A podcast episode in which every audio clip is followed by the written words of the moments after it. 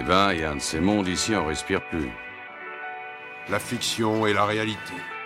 Non, le cinéma, c'est pas mon truc. Moi, j'adore ça.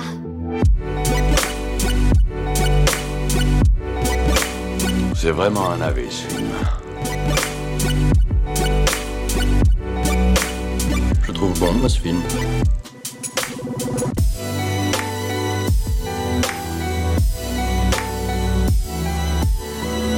Te raconte. Voyons voir. Bonjour, bonsoir et bienvenue à l'Hôtel Adriano, le podcast où nous faisons découvrir ou redécouvrir le cinéma d'animation japonais. Je m'appelle Boris et comme d'habitude, à mes côtés par écran interposé, se trouve mon ami Julien. Julien, comment ça va? Ça va toujours, ça va toujours, et toi? Ça va très bien. Aujourd'hui, on va, on va parler d'une nouvelle exploration de Katsuhiro Otomo des thèmes de société épineux au Japon. Ici, il sera surtout question, entre autres, du vieillissement de la société et de sa gestion, on va dire, euh, problématique mais dans un film à plus petite échelle qui porte cependant bien la patte du papa d'Akira, même si ce n'est pas lui qui est à la réalisation cette fois-ci. Épisode 17, donc consacré à Rujin Z, réalisé par Hiroyuki Kitakubo. Sorti au Japon en septembre 1991 et sorti en France en VHS en septembre 1995, soit 4 ans après. Pour ce qui est de l'histoire, l'histoire du coup se, se, situe au Japon dans un futur proche, là où le vieillissement de la population devient un problème épineux. Euh, pour faire des économies sur les soins qui sont prodigués aux personnes les plus âgées, le ministère de la, de la Santé lance le projet appelé Rujin Z. Rujin signifie pépé en japonais, qui consiste à confier des machines euh, baptisées Z001, donc des lits robotisés, le soin de s'occuper, alors entre grosses guillemets, hein, euh, de ces vieillards en les monitorant, en les nourrissant et en les nettoyant après leurs besoins. Un cobaye du nom de Kijuro Takazawa a été choisi contre son gré pour tester le Z001, ce qui révolte son infirmière euh, du nom de Haruko. Mais le 001 va vite s'emballer, créant de gros dégâts en ville et se transforme en une machine de plus en plus incontrôlable au contact des appareils électriques qu'il croise sur son passage. L'armée est alors appelée à la rescousse. Alors dis-moi Julien, est-ce que tu l'avais euh, déjà vu avant ce film? Non, pas du tout. J'avais, j'en avais même pas entendu parler moi de mon côté. Ah, moi, ouais, moi j'avoue que j'en avais déjà entendu parler du film, sauf que j'étais persuadé que c'était quelque chose que Katsuhiro Otomo avait réalisé avant Akira. Donc tu vois, le, le, choc a été, euh, a, été, euh, a été la même de mon côté. Mais ça, mais ça pourrait en fait passer. Enfin, euh, même maintenant, quand on regarde les deux et qu'on les met côte à côte, on pourrait encore penser qu'il a été réalisé avant Akira. Ah, ça c'est, ça c'est clair. Ouais, c'est, c'est clair et net. Euh, tu l'as vu en, en, VF ou en VO je, je, je, prends les, les, devants et je te pose la question. C'est drôle que tu me poses la question alors que tu sais très bien que je l'ai regardé en, en, VF. Par contre, je vais t'avouer que euh, c'était pas la meilleure VF de la planète. Tu vois, ça va. Mais il y avait beaucoup de, de surjeu, mais pas le surjeu où, tu vois, c'est pas les vieux doublages, on va dire, des, années 80, où c'est un, un surjeu qui passe avec ce qui se passe à l'écran. Là, c'était, il y a des moments, c'était un peu plus compliqué, surtout avec la voix de, de certains vieux monsieur. Je te laisse, je te laisse voir de quoi je parle. Oui, exactement. Mais en fait, je te rejoins parce que pour cette fois, je l'ai vu en VF. Pardon? Pardon? Oui. Pardon? Parce que, non mais plusieurs fois, tu, tu, me parles de... Bon, alors, effectivement, c'était pas celui à voir en VF forcément, mais j'ai voulu faire l'expérience, en fait, de regarder un film en VF. Et euh, puisque euh, les autres, euh, je sais que sur les Ghibli, c'est quand même relativement bien géré, je voulais voir... plusieurs fois, on me dit Ah, mais les VF, elles sont horribles, là, là, les trucs. Et moi, je regarde jamais en VF, je regarde en VO en général. Donc, euh, du coup, euh, bah, je voulais voir. Et effectivement, on n'est clairement pas sur la meilleure VF de la planète. Je pense que mon, ma vision de certaines psychologies des personnages aurait été bien différente pour certains, mais notamment les vieux. Mais euh, mais y a quand même, ça renforce aussi un peu l'aspect un peu peut-être pas nanar, mais en tout cas l'aspect un petit peu exubérant du film, je pense. Et ça a un peu accompagné là-dedans. Oui, c'est vrai, on peut pas, on peut pas appeler ça un, un, nanar quand même. Du coup, je vais, je vais me lancer un peu sur mon avis. Je te, je te demanderai le tien juste après, mais c'est vrai que tu, Bien sûr. tu soulèves un, un bon point. C'est pas, je, je, je, peux pas appeler ça avec toute bonne conscience un nanar, parce que honnêtement, c'est un film qui est, qui est divertissant. Moi, il y a plein de petits moments qui m'ont fait sourire, c'était vraiment sympa. Mais j'ai trouvé qu'une fois qu'on arrive à la seconde moitié du film, j'ai euh, vite, eu l'impression qu'on avait, euh, qu'on avait fait le tour de, de l'idée vraiment originale du film. Euh, moi, la, la, mise en place de l'histoire, de la galerie, de tous ces petits personnages et de leurs relations, j'ai trouvé, euh, trouvé chouette. En fait, d'ailleurs, grosse mention spéciale pour ces papy hackers de, de génie. moi, ils m'ont fait, ils m'ont fait pas mal marrer à de nombreux moments. Mais ça va, ça va pas vraiment plus loin. C'est clairement C'est clairement un exemple d'un concept qui aurait pu faire genre un, un court métrage de fou furieux, mais qu'ils ont vraiment étalé pour en faire un film. Et d'ailleurs, en parlant de court métrage, on dirait que c'est directement tiré de, de l'anthologie euh, Robot Carnival dont on avait parlé dans notre épisode 9. Exactement. C'est un peu comme si on avait mixé le, le segment euh, A Tale of Two Robots, où c'est celui, tu si tu te souviens, où il y a deux robots assez similaires qui, qui se combattent, mais parce qu'ils ont justement une démarche, on va dire une volonté, qui sont à, l'opposé. euh.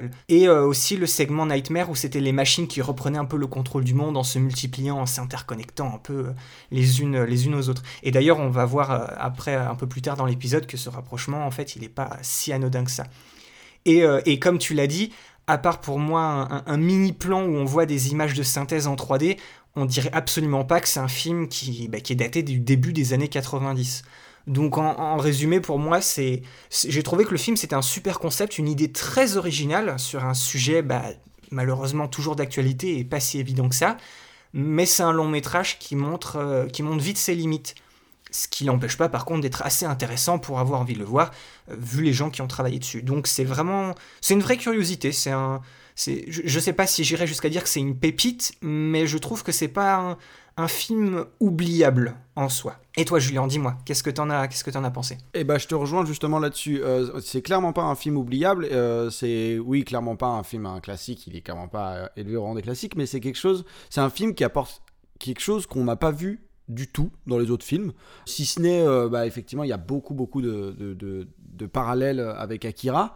Effectivement, Otomo, quand on, quand on pense à Akira, on pense à la révolution un petit peu euh, narrative qu'il y a eu, mais il faut pas oublier aussi que Otomo, c'était, enfin, la manière dont il, par exemple, il vendait euh, d'un manga à l'autre.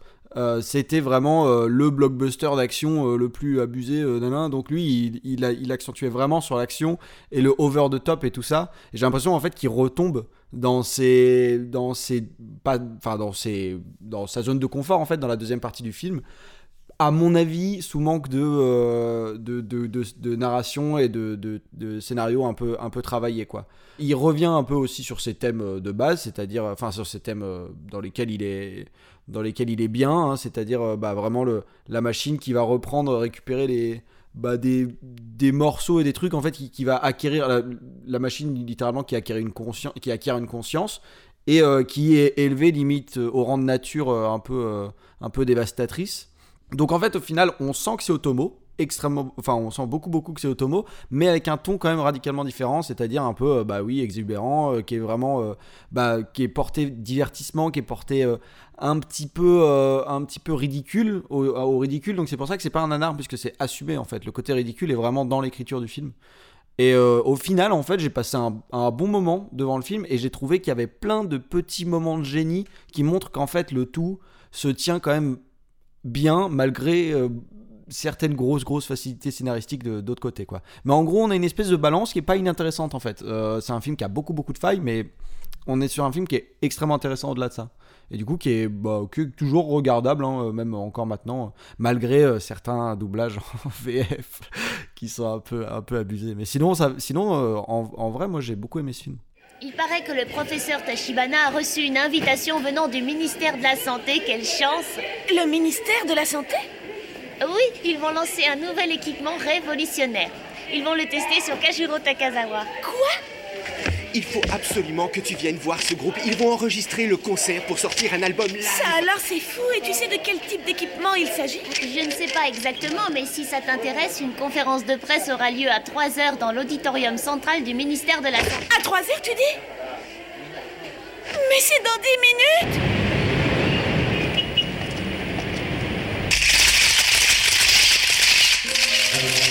minutes La vieillesse est un état qu'aucun d'entre nous ne pourra éviter, il faut s'y résoudre, voilà tout. Elle s'inscrit dans le cycle de la vie. Aujourd'hui, mesdames et messieurs, sur cette scène, nous allons ensemble nous employer à trouver des solutions. Les problèmes quotidiens que rencontrent les personnes du troisième âge et maintenant du quatrième âge sont nombreux. Et ils rendent la tâche des hospices particulièrement difficile. Je ne vous apprends rien. La solution à tous ces problèmes est enfin née, et elle a un nom de code Z001. Cette petite merveille de haute technologie est le miracle que nous attendions tous, mais à présent, assez parlé. Une démonstration s'impose.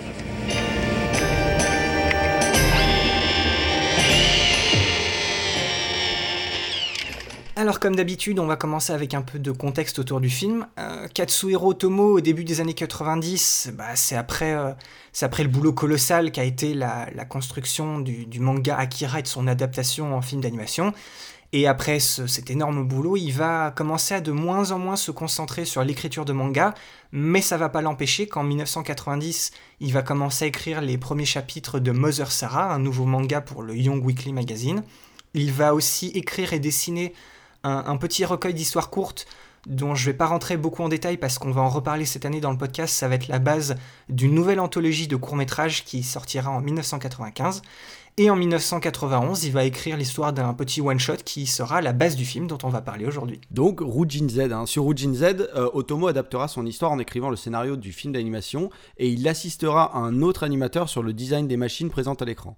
Mais de son côté, il décide de ne pas réaliser le film, puisqu'il était plus enthousiaste à réaliser à l'époque son premier film live, qui était une comédie d'humour noir qui s'appelle World Apartment Tour dont le scénario d'ailleurs a été écrit par un certain Satoshi Kon, dont on reparlera beaucoup beaucoup plus tard, à l'époque euh, qui était un de ses assistants d'ailleurs pour l'écriture et le dessin de manga depuis le début des années 80. Souvenez-vous du coup bien bien de ce nom, hein, parce que c'est pas la dernière fois dont on parlera de lui dans notre podcast, il va devenir une très très grande figure du cinéma d'animation japonais. Du coup, Otomo va confier la réalisation du film à Hiroyuki Kitakubo, dont, on a parlé, hein, qu'on connaît maintenant assez bien, parce que c'est un des animateurs clés sur Akira, mais surtout, c'est déjà lui qui avait euh, réalisé une histoire avec des robots, à savoir le segment euh, A Tale of Two Robots, dont on a déjà parlé même dans cet épisode, rien que dans l'introduction, dans l'autologie Robot Carnival en 1987. Oui, c'était un segment qu'on avait, qu'on avait plutôt euh, pas mal aimé euh, à l'époque. Exactement, entre ces deux robots là, le, robot japonais et le robot américain, l'espèce de. D'envahisseur. Oui, d'envahisseur et l'espèce de, de scénario de base de Pacific Rim un peu retouché euh, avec euh, enfin même même euh, très low cost très low cost et tout ça des robots qui se mettent sur la, sur la bouille et, et en plus des robots qui sont faits de de, de, charbon et de bois et de nanan face à l'autre qui est... Oui, il y, y, en a un qui était en, en, brique qui fonctionnait à l'électricité, l'autre qui était en bois qui fonctionnait à la, à la vapeur aussi. Il y avait toute cette idée, c'est ça. cette dualité dans les, dans les robots. C'est pour ça que par rapport à ce qui se passe dans le film à un moment, c'est c'est clairement, enfin moi je, c'est Hiroki euh, Kitakubo. Pour moi, c'est un très bon choix de l'avoir mis euh, à la réalisation de ce film parce que c'est logique. C'est comme s'il avait déjà euh, réalisé d'une certaine manière ce, ce film-là, parce qu'on on le retrouve beaucoup des idées de ce film dans ce petit segment justement A Tale of Two Robots. Effectivement, tout s'aligne dans ma tête, c'est incroyable. Du coup, Rujin Z, le film, il va sortir le 19 septembre 1991 au Japon, mais de manière relativement inaperçue, même avec le nom d'Otomo associé au film. Mais c'est un, un film qui va réussir à persister dans l'histoire. Euh, déjà, un, parce que c'est lui qui va remporter le prix Mainichi du meilleur film d'animation cette année-là, ce qui est quand même vraiment pas mal. Deuxio, euh, il y a une adaptation de ce manga one-shot qui du coup s'appelle Z, dont Otomo a signé l'histoire. Du coup, ça fait que c'est une troisième version de son premier récit de base, on va dire, qui est sorti la même année en 1991, qui a été dessiné par Amina Okada. Et de trois, c'est Rujin Z, c'est un film qui va plutôt bien fonctionner à l'étranger, parce que cette fois, le nom d'Otomo, ça a permis directement au film de s'exporter d'abord en VHS en 94 aux États-Unis, seulement trois ans plus tard, et en 95 chez nous. Et c'est aussi un film qui va même réussir à ressortir en DVD dans les années 2000, et il aura aussi le droit à une édition Blu-ray au début des années 2010 toujours grâce au nom de Katsuhiro Otomo, Satoshi Kon et Hiroyaki Kitakubo. On va parler maintenant d'histoire et de thématique. Le cœur du film, euh, ça parle du vieillissement de la population, un problème euh, à l'époque majeur, très grave au Japon hein, depuis de nombreuses années déjà. C'est la nation la plus âgée du monde avec à ce jour presque un quart de la population composée de retraités ayant 65 ans et plus. C'est un problème qui a commencé à se faire beaucoup ressentir d'ailleurs à la fin des années 80. Mais pourtant, l'intrigue de base est née d'une blague d'Otomo. Oui, parce que quand, quand Otomo avait commencé à réfléchir à son, son, histoire Z, il avait imaginé une histoire de robot géant qui était piloté pas par de jeunes héros fringants qu'on pourrait voir dans tous les animés de la planète à cette époque-là, mais par des vieillards. Alors du coup, le résultat final pour ce film-là, c'est un peu éloigné de cette idée, mais le ton décalé et comique, il est finalement resté. Ça n'empêche pas que ce film, Rujizen, c'est une, une critique... Euh, même on peut dire féroce, et mais juste du système japonais, qui met euh, entre gros guillemets les vieux euh, sur le banc de la société et les considère comme des poids morts. Donc vous l'aurez compris, hein, on est face à un conte moral déguisé en comédie de science-fiction, hein, qui n'a pas peur de lancer des pics à une nouvelle génération de jeunes médecins qui sont heureux de pouvoir utiliser une toute nouvelle machine pour se débarrasser hein, de l'obligation de s'occuper de leurs vieux parents pour mieux se concentrer sur leur carrière. En plus, c'est le, le genre d'histoire qu'on pourrait difficilement voir, tu sais, dans un, dans un film live. Déjà, j'imagine que la, machine, elle serait vraiment très complexe et, super coûteuse à réaliser avec, avec des VFX, surtout si en plus on devait faire une adaptation au début des années 90, quand on voit l'état des, des, effets spéciaux à cette époque-là. Et aussi, cette, euh, cette vive critique sociale euh, du, du, système de santé, tout ça, c'est le genre de choses qui aurait nécessité énormément de corrections euh, des exécutifs. Euh, je pense à, par exemple à Hollywood, jamais ce film-là aurait pu être fait parce qu'ils auraient voulu faire plaisir à tout le monde et froisser personne. Alors que là, ça, tire à balles réelles, quoi. Exactement. D'ailleurs, du coup, ça donne un bon exemple hein, de ce que l'animation peut offrir en termes de liberté dans le storytelling. Dans ce film-là, le récit, euh, en fait, il nous place dans un futur proche où le ce vieillissement justement de la, de la société est devenu critique et il y a un ministère de la santé qui est complètement débordé face au manque de personnel pour s'occuper des seniors. Et avec ce fameux robot Z001, ils pensent avoir trouvé la solution. Voilà, ils ont, ils pondu une intelligence artificielle capable de répondre et de prévenir à tous les besoins et tous les désirs du patient, euh, tous les besoins sauf peut-être ce qui est le plus important, la proximité, le réconfort et la chaleur humaine. Et c'est ce que va malheureusement expérimenter le, premier cobaye involontaire, Kijuro Takazawa, qui va vite être laissé à la, à la merci de la machine. Hmm, d'ailleurs, c'est un, élément typique hein, de, la, culture japonaise, cette idée de répondre à une crise par un savoir-faire technologique. Précisément, c'est ce qui a permis de relever économiquement le pays après la, Deuxième Guerre mondiale. Hein. Mais comme dans Akira, le traumatisme d'Hiroshima, c'est le pendant inverse et un peu schizophrène de cette mentalité, parce que c'est la même technologie et la même modernité qui peut aussi se retourner contre eux. Et c'est ce qui va bien entendu arriver dans le film. les, les, les, possibilités trop étendues de la machine vont la transformer progressivement en une espèce d'arme de, de, destruction massive entièrement soumise aux, volontés du vieil homme qui, malgré lui, se met à semer le chaos et à détruire la moitié de la ville. Parce qu'en fait, dans, à ce moment-là, dans l'histoire, il est, il est très nostalgique en fait des sorties en mer avec son sa défunte épouse. Ces, sorties en mer, ça symbolisait son envie, ça, symbolise dans le film son envie de regagner sa dignité et son indépendance. Et du coup, ce désir-là, on va je vais le raconter un peu plus tard, euh, en précisément dans, mon C'est quoi ton plan, mais ce désir-là de vouloir aller voir la mer va être exaucé par le robot Z01, mais justement qui va dévaster la moitié de la ville en chemin pour l'amener à destination. Et du coup, les bienfaits et les dangers de la modernité que représente cette machine, c'est représenté à, travers cette démarche, qui est certes louable, mais ça dénonce aussi l'inhumanité des concepteurs de cette machine, surtout dans la séquence absolument... Euh, c'est ouf de voir l'aspect inhumain de cette, séquence où en fait les, différentes possibilités de la machine sont présentées. Et tu vois ce, vieil homme qui ne peut subir que ce qui lui arrive, il il est, il est vraiment présenté, c'est presque un animal de foire. Cette séquence-là, elle fait, elle fait très peur en fait. Exactement, on le met dans un lit qui permet de, quasiment se passer de toute assistance humaine extérieure. Euh, c'est là le centre du problème hein, d'ailleurs. Hein. Jusqu'à où peut-on déshumaniser l'homme? Jusqu'à quel point peut-il accepter d'être rejeté par la société quand il devient un improductif? Et du coup, tout en questionnant ce, rapport très particulier entre l'homme et la machine, Otomo continue aussi de s'abandonner à son goût prononcé pour la, destruction et les visions d'Apocalypse. Comme tu l'avais dit, Julien, on, connaît, on connaît ça de, lui surtout grâce à Akira. Mais du coup, comme je l'ai dit, c'est un, peu, trop mis en avant dans la seconde partie. Lorsque ce robot va gagner en taille en puissance pour semer le chaos, il y a presque une, une débauche... Enfin, un excès de destruction, c'est presque trop spectaculaire par rapport à ce que veut dire euh, le film. Et aussi, Otomo, il intègre euh, une, autre critique, en fait, puisqu'à un moment, le, ce robot, on va dire santé, soins, ce lit, ce lit de soins va rencontrer son double militaire, puisqu'il faut savoir que ce lit avait été créé euh, pour développer des technologies, pour renforcer euh, d'autres technologies, on va dire, militaires. Et avec cet élément-là de scénario, en fait, Otomo, ça lui permet de faire une, critique et de mettre en garde la volonté de certains partis extrémistes japonais de vouloir remilitariser le, le pays après la Seconde Guerre mondiale ça aussi c'était un, autre gros problème qui apparaissait à, la fin des années 80. Et donc euh, vous l'imaginez bien, hein, tout ça euh, nous donne euh, ici encore une fois une histoire extrêmement originale hein, qui pousse à la, réflexion sur un thème toujours d'actualité d'ailleurs. C'est un film divertissant et intéressant parce qu'il est en surface un peu à l'opposé de quoi on pouvait s'attendre de la part d'Otomo après Akira. Surtout, hein, euh, on parle là du ton léger de l'aspect comique du film pour évoquer un sujet clairement épineux. Rujin Z s'amuse ici et là à parodier pas mal de films et d'animés de science-fiction, pas forcément les plus connus, mais notamment Akira, hein, la scène de transformation du Z001 qui rappelle beaucoup celle de Tetsuo, avec tous ces câbles qui viennent s'attacher à d'autres euh, d'autres euh, machines qui viennent les ajouter et tout ça pour faire une espèce d'amas de machines qui devient finalement un peu organique. Et bien évidemment, hein, 2001, l'Odyssée de l'espace de Kubrick avec l'ordinateur central du Z001 qui devient vite une copie de HAL 9000. Aussi, euh, quelque chose, un espèce de fait rare dans le cinéma d'Otomo, cette fois, on va terminer sur, une forme de victoire pour notre, pour notre petit vieux. Il a, à la fin du film, il a finalement pris le pouvoir sur la machine et il arrive à maintenir un, un esprit et une âme humaine toujours vivante malgré les, ravages du temps.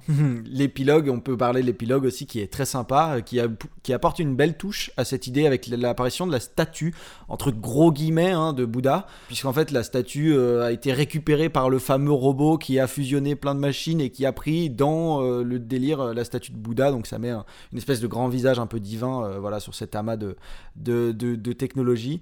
Donc une image qui a du coup son importance hein, dans le récit, hein, c'est le symbole ultime ultime de la réincarnation. Donc voilà, euh, au final, Rujin Z, c'est évidemment pas le meilleur travail d'Otomo. C'est un peu inconsistant dans le ton qu'il essaye de donner à son histoire. Des fois, on tombe trop dans le comique, des fois, c'est un peu trop sérieux. Enfin, le film, le, ton du film se cherche un peu, mais c'est vraiment pertinent et agréable à regarder. Ça m'a l'air d'être un bio-ordinateur.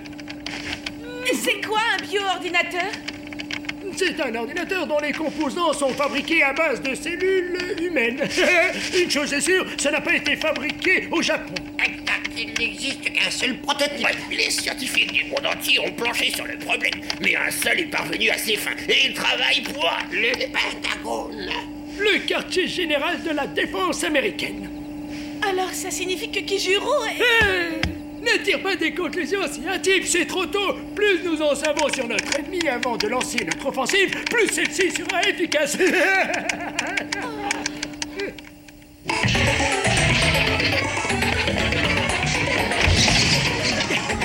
Monsieur Terada Vous êtes en retard, Asegawa. Je suis désolé. Qu'allons-nous faire? Ah, mais ça, c'est à vous de dire. C'est vous le responsable. Écartez-vous, retournez à vos postes. La récréation est terminée.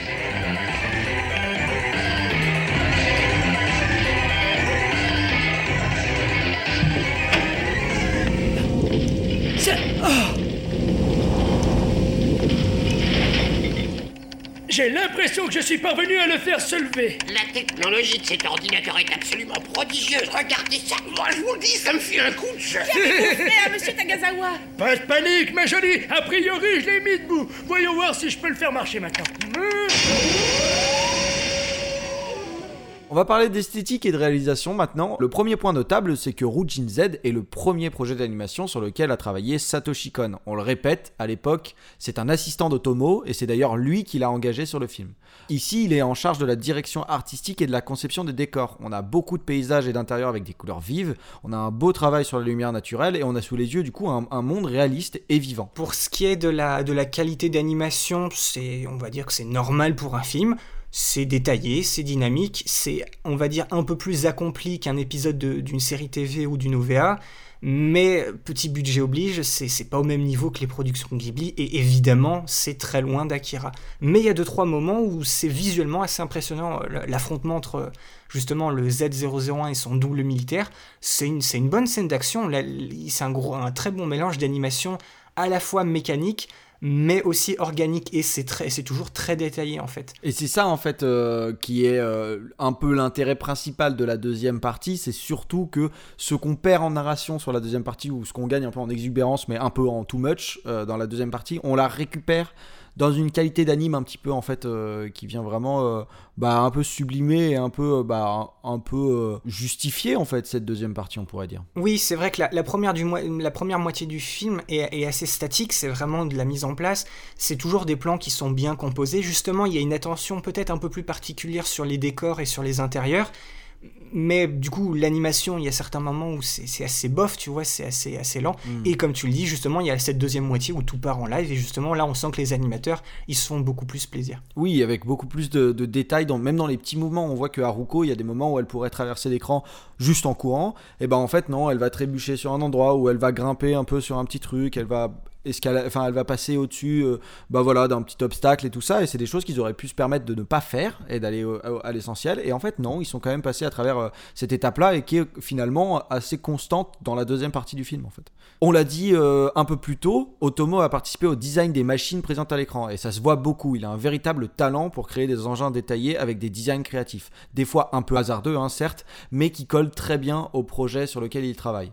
Les Kara Design eux ont été créés par Isashi Eguchi a aussi participé à l'animation, surtout au niveau des effets de fumée. Il assiste l'animateur clé Takeshi Honda, qui travaille à l'époque sur les OVA Gundam. Oui, à la base, Isaichi euh, Eguchi, c'est un, mangaka qui est surtout connu pour le manga Stop Ibarikun, qui était très populaire au début des années 80 et qui a même été adapté dans, dans une série TV euh, très peu de temps après, qui a elle aussi connu une certaine popularité.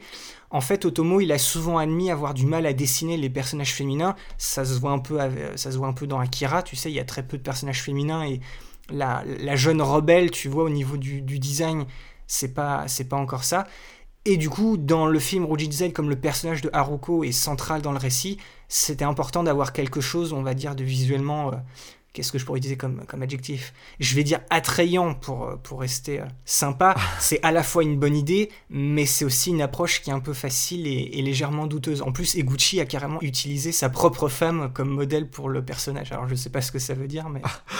Au final, on a, on a des personnages qui ont un look très animé slash déjà vu, surtout pour Haruko du coup, mais euh, tout en étant en fait finalement assez unique. Moi, il, moi, il m'est arrivé quand j'ai regardé le film de me dire, ok, je peux carrément mettre ce design dans une fenêtre temporelle, mais je pourrais pas le voir dans un autre film de cette même fenêtre temporelle. Quoi. Je pourrais pas le voir dans un autre film des années 80 ou des années 90. Quoi. On a une collaboration, du coup, euh, on voit que la collaboration entre Otomo et Eguchi fonctionne plutôt bien et elle offre un rendu visuel certes daté, mais assez cool et du coup qui donne une vraie identité au film.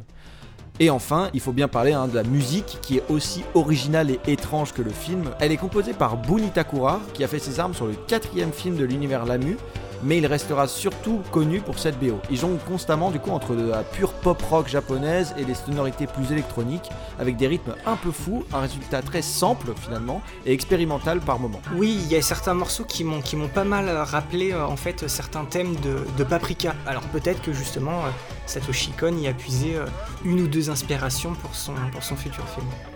on pourrait se le laisser croire. On a du coup une BO qui joue à la fois sur l'humain et sur la machine, à l'image du film. On va passer maintenant à la rubrique euh, C'est quoi ton plan? On le rappelle, hein, c'est une rubrique qu'on aime bien. Chacun choisit un plan qui, qui l'a marqué. On le met en perspective, on discute composition, symbolique, etc. Et vous pouvez d'ailleurs retrouver nos, nos plans hein, sous les posts Facebook et Twitter de l'épisode. Je pense qu'on va commencer par toi, Boris. Alors, Boris, c'est quoi ton plan? Alors, je ouvre mon ordinateur, je veux mon plan sous les yeux, il est là, voilà. Alors, Rujin Z, c'est un, nouvel exemple d'un film où j'ai eu, j'ai vraiment eu du mal à trouver un plan marquant. Toi et, nos chers auditeurs savent bien maintenant que j'aime trouver un plan qui soit à la fois sympa esthétiquement, mais qui arrive aussi à évoquer les, thématiques du film visuellement. Et ici, ça n'a pas été facile. Alors du coup, il a fallu que je, je gratte un peu pour trouver mon bonheur, et j'ai choisi un plan qui se trouve à 33 minutes 24. C'est au moment où notre, notre cher petit vieux est désormais prisonnier de son lit méga high-tech dans, dans l'aile euh, recherche ou secret défense, je sais plus, euh, de l'hôpital, et il y passe sa première nuit. Et c'est un, des, c'est un des nombreux plans, en fait, j'ai remarqué de la première moitié du film, où on joue beaucoup avec des zones de profondeur de champ très réduites, et les animateurs, ils simulent, euh, tu sais, les, des longues focales. Il y a ce principe dans un autre plan que j'ai trouvé euh, vraiment très sympa, c'est quand, je sais pas si tu t'en souviens, quand, tu, quand Haruko est contacté par les par le vieux la première fois dans la salle des ordinateurs. Et t'as beaucoup d'écrans c'est très coloré il y a du flou d'arrière-plan et aussi de premier plan. Mm. et la mise au point en fait elle change drastiquement par moment. C'est une technique que je trouve qui donne beaucoup de profondeur à l'image. Oui. et du coup dans le plan que j'ai choisi j'avoue c'est un plan qui quand on le voit qui paye pas de mine tout de suite. C'est la nuit. On devine vite fait la silhouette de notre cher monsieur Takazawa qui est allongé dans son lit. Le point en fait est fait sur lui. Et il est à peine éclairé derrière lui par trois écrans d'ordinateur qui sont dans le fond de la pièce euh, contre une grande baie vitrée où il y a la lumière d'un réverbère qui éclaire des arbres derrière. Ça donne un fond un peu vert clair, euh, très saturé dans le coin en haut de l'image et bleu foncé dans le reste. Et tout ça est dans le flou, mais dans ce plan-là, c'est ce qui, entre guillemets, bouge à l'image. Du coup, ça donne au plan une composition que j'ai trouvée euh, bah, plutôt intéressante et une dynamique visuelle assez cinématographique en fait pour un, pour un, bah, pour un film d'animation. Hmm. Et j'ai choisi ce plan-là en, en particulier parce qu'il représente le, le seul moment où la technologie qui est toujours omniprésente dans le film et qui est assez froide, en fait c'est le moment où elle va englober le vieil homme, mais pour une fois d'une manière positive à l'image, puisqu'en fait lorsque le point va se faire justement sur les écrans d'ordinateur juste après et que l'humain qui était présent à l'image disparaît dans le flou, c'est au moment où les papiers hackers vont réussir, je ne sais toujours pas comment, à recréer la voix de l'épouse défunte de Monsieur Takagawa dans la machine et aussi insuffler sa conscience, tout ça grâce à une photo. Donc euh, GG à eux, je ne sais pas comment c'est possible. Incroyable. Ah ouais, alors là, c'est des, c'est- tu sais, c'est les hackers des années 90 qui sont capables de tout faire avec un ordinateur, donc c'est c'est ce même délire-là. Et en fait, à ce moment-là, le- la technologie qui nous paraît vraiment très effrayante, ce, ce lit de soins totalement inhumain, et ben justement, à ce moment-là, c'est le, c'est le moment où il va obtenir l'aspect humain qui lui faisait affreusement défaut, même si on verra que ce sera pas sans risque et que ça occasionnera beaucoup de dommages collatéraux. c'est un moment qui, euh, dans le fond, est très chaleureux et très humain, mais dans la forme, a une mise en scène qui en fait est faite à travers des images plongées dans l'obscurité et l'éclairage artificiel des machines. Et encore une fois, c'est à l'image de la dualité qui est, au cœur du film. Intéressant. Moi, je, vois quelque chose dans ton, plan qui est assez intéressant. Je ne sais pas si c'est vraiment fait exprès, mais au niveau des éclairages, il y a quelque chose qui est intéressant, c'est que les choses qui sont éclairées et bien en évidence, ce, ce sont que les, éléments euh, mécaniques ou euh, informatiques en fait euh, du plan, et le visage de l'homme est dans l'ombre, quoi. Oui, voilà, c'est ça, c'est la machine qui est mise en, qui est mise en avant, c'est ça, et pas, et pas l'homme. L'homme est dans le noir, mais justement, dans, il y a plein d'autres moments un peu plus tôt dans le film où justement c'est cette technologie, bah, comme, tu, comme tu le dis, qui, est- qui est mise en avant, l'humain disparaît, mais cette mini-séquence-là avec ce plan-là, c'est le moment où même si l'humain, on va dire, disparaît et, et ouais, il, est- il est dans l'obscurité, on oublie carrément l'humain, c'est le moment où cette technologie ne va plus paraître aussi froide qu'elle était euh, avant, elle va prendre justement ce petit, ce petit côté humain. Tout à fait. C'est bien parce que tu m'envoies sur mon plan.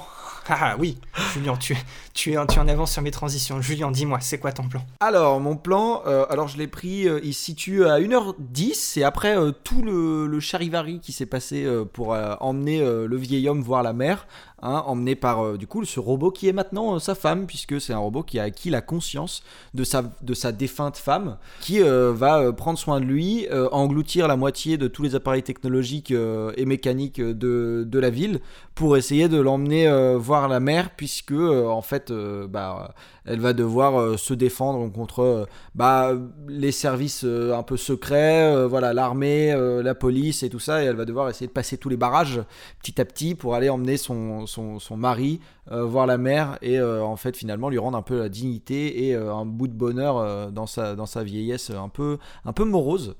Et en fait j'aime beaucoup beaucoup ce plan uniquement parce qu'il y a le logo Sony. Hein non c'est juste... Gros placement de produit. Voilà, petit aparté, euh, on voit le, logo et la marque Sony revenir extrêmement souvent dans le, dans le film, parfois euh, pour se faire totalement euh, euh, détruire, mais on le voit, on sent que Sony est derrière et a financé le film.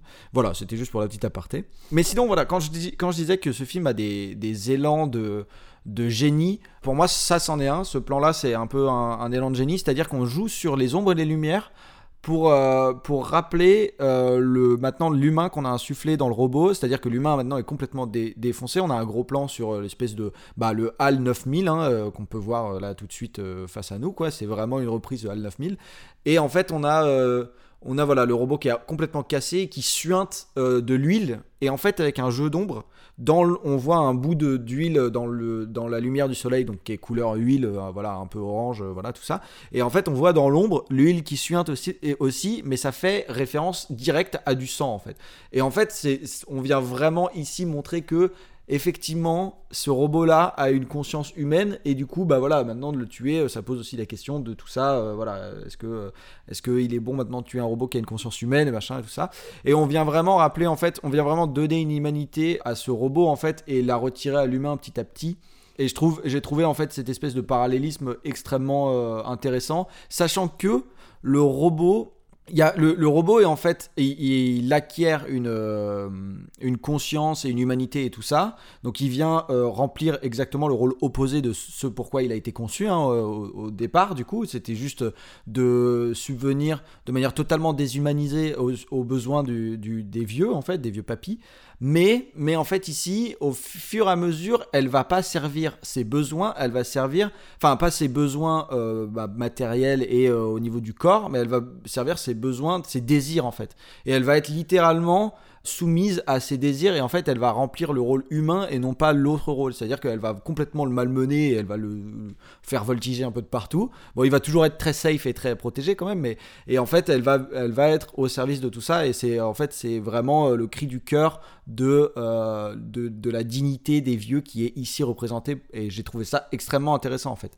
Cette course poursuite elle est teintée d'un thème du coup dont on a parlé là dans tout l'épisode qui est extrêmement intéressant. Et donc du coup ça rend la course poursuite narrativement intéressante. Après au niveau de visuel on est sur autre chose. Mais narrativement intéressante en tout cas. Ouais, j'ai ce- ce- ce- ce- cette histoire de... Oui, j'ai le plan devant les yeux et ce- c'est effectivement cette dualité de, des deux types de, de liquides qui font fonctionner la machine, à savoir l'huile et l'huile dans la, dans la pénombre qui fait, qui fait sens. C'est une image, c'est une image très frappante et, et tu vois, je suis, je, serais pres- je suis presque un peu jaloux parce que c'est presque un plan qui résume, bah, comme ce que moi j'aime bien trouver, un plan qui résume vraiment bien les, les thématiques du film. C'est un, c'est un très bon choix, Julien. Très très bon choix. Bim Allez C'est un petit succès, un petit succès pour moi. Lâchez-moi. Ça suffit, lâchez-moi tout de suite. Enlevez vos sales pattes, lâchez-moi. Laissez-moi m'éloigner, c'est trop dangereux Alors devançons-les. Mais, et, et monsieur Terrada Ça suffit. Non Ne partez pas. Attendez-moi Non Ne me laissez pas tomber. Ah Arrêtez cette machine, vous êtes devenu fou Je vous en prie, calmez-vous. Votre tension augmente anormalement. Ah Mais qui êtes-vous donc Monsieur Terrada, votre pression artérielle a grimpé à 197 et votre pouls est à 130. Il faut impérativement vous calmer. Oh Répondez-moi, qui êtes-vous? Vous êtes l'ordinateur? Je m'appelle Haru, je suis la femme de Monsieur Takasawa. Ah Sa femme Est-ce que tout va bien Occupez-vous de vos oignons Et pas de leçons à recevoir d'une calculatrice de luxe C'est vous qui avez consenti à prendre mon mari comme vulgaire cobaye. C'est de votre faute s'il souffre. Vous serez vieux un jour. Vous aussi, Monsieur Terrada. Divaguez Ce projet avait pour but de venir en aide aux personnes âgées, pauvres folles Ça suffit maintenant. Comment pouvez-vous faire abstraction de toute émotion? Ah je, je ne pouvais pas savoir Mon époux ne désire qu'une chose, aller à la plage. Alors asseyez-vous et calmez-vous.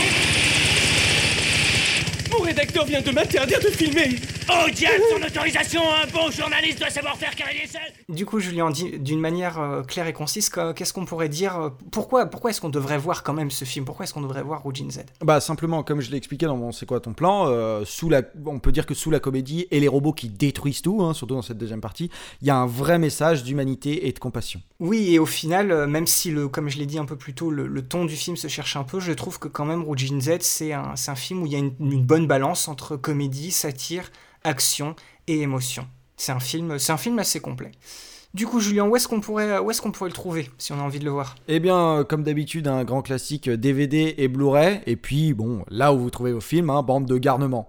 Pour rappel, bien sûr, on cautionne toujours pas le piratage, mais il permet d'accéder facilement à des pépites un peu plus obscures comme le film d'aujourd'hui, pour les découvrir, se faire sa propre opinion et forger sa propre culture. Moi, j'aimerais attirer votre attention aussi sur le fait que, euh, pour moi, euh, le- les DVD et Blu-ray sont plus vraiment suffisants pour sauver ce genre d'œuvre, et malheureusement, c'est dommage qu'on soit obligé d'en passer par, euh, par euh, bah voilà, justement le téléchargement illégal et tout ça. Euh, mais je pense qu'il y a vraiment un effort qui devrait être fait au niveau de l'accessibilité de ces films, surtout dans le domaine du non matériel en fait, du dématérialisé. Puisque en fait, si jamais, bah, par exemple ici, euh, dans ces moments-là de confinement, on peut pas acheter un Blu-ray, on peut pas acheter un DVD, on aurait envie par exemple de le financer et de le louer euh, sur une plateforme qui est légale, et ben en fait c'est pas possible puisque il est littéralement disponible nulle part à part sur les, sur les plateformes qui sont justement illégales. Et en fait c'est là où je me dis que c'est dommage puisqu'on participe un peu en général à la, à la perte en fait de ces films-là, puisqu'on on va de moins en moins vers le DVD et les Blu-ray, on va de plus en plus vers le dématérialisé, et on risque dans le processus de perdre en fait ces œuvres-là. Et je trouve ça extrêmement euh, triste en fait, puisque c'est des œuvres qui méritent d'être vues, méritent d'être euh, bah, gardées en fait, conservées avec le temps, et, euh, et, en fait il serait temps de, de vraiment essayer de récupérer les droits et d'en faire quelque chose au niveau du, du, du dématérialisé. Voilà tout. Et ben voilà, sur ce, sur ce cri d'alerte et ce, ce, message plein d'espoir, un peu quand même que vous laisse Julien, euh, l'épisode touche maintenant à sa fin. On espère avoir éveillé votre curiosité et vous avoir quand même donné envie de voir ce film. C'est une petite pépite réunissant euh, du beau monde qui offre un, parfait exemple de comment l'animation et particulièrement l'animation japonaise arrive à traiter de sujets qui sont euh, assez compliqués, mais à travers des concepts, euh, des concepts vraiment uniques. Je le redis, après l'avoir vu, laissez-nous sous les, posts Facebook et Twitter de l'épisode un commentaire avec une capture d'écran ou si vous pouvez pas, une description de votre plan, de votre moment ou de votre scène favorite. Avec Julien, on est vraiment très curieux d'avoir votre point de vue, de voir ce qui vous marque euh, dans le film qu'on vous propose avec ce podcast. Exactement. Et maintenant, vous avez l'habitude, hein, un coup d'œil dans la description de l'épisode, et vous avez toutes les infos pour nous suivre venir échanger avec nous sur Facebook, Twitter ou par mail. Que ce soit juste pour nous dire bonjour, nous faire vos retours, ou encore mieux, continuer la discussion sur le film, on vous attend. Et éternel petit rappel, si vous nous écoutez depuis Apple Podcast, prenez deux secondes pour nous laisser un commentaire et une note, ça vous coûte rien et puis ça supporte vraiment le référencement et la découverte du podcast. Mais si vous aimez cette émission, le plus important reste de la partager autour de vous. On le redit encore et toujours, mais le bouche à oreille, il n'y a que ça de vrai. Oui, voilà, un, mot gentil sur les réseaux ou une recommandation à votre entourage, bref, c'est votre partage qui permettra notre podcast de toucher tout simplement un maximum de personnes qui pourraient être intéressées par l'émission. On compte sur vous là-dessus et on vous remercie d'avance. Merci d'avoir tendu une oreille ou deux et on se retrouve bientôt pour un épisode dédié au sixième film d'Hayao Miyazaki, un projet atypique qui va mêler avec bonheur, aventure et nostalgie, humour et romantisme dans une œuvre très personnelle. Et en plus de ça, vous pourrez peut-être apprendre deux ou trois trucs sur notre podcast puisqu'on a puisé la direction artistique depuis ce film-là en particulier. À dans deux semaines donc pour parler de Porco Rosso. À la prochaine et ciao bye. Salut tout le monde.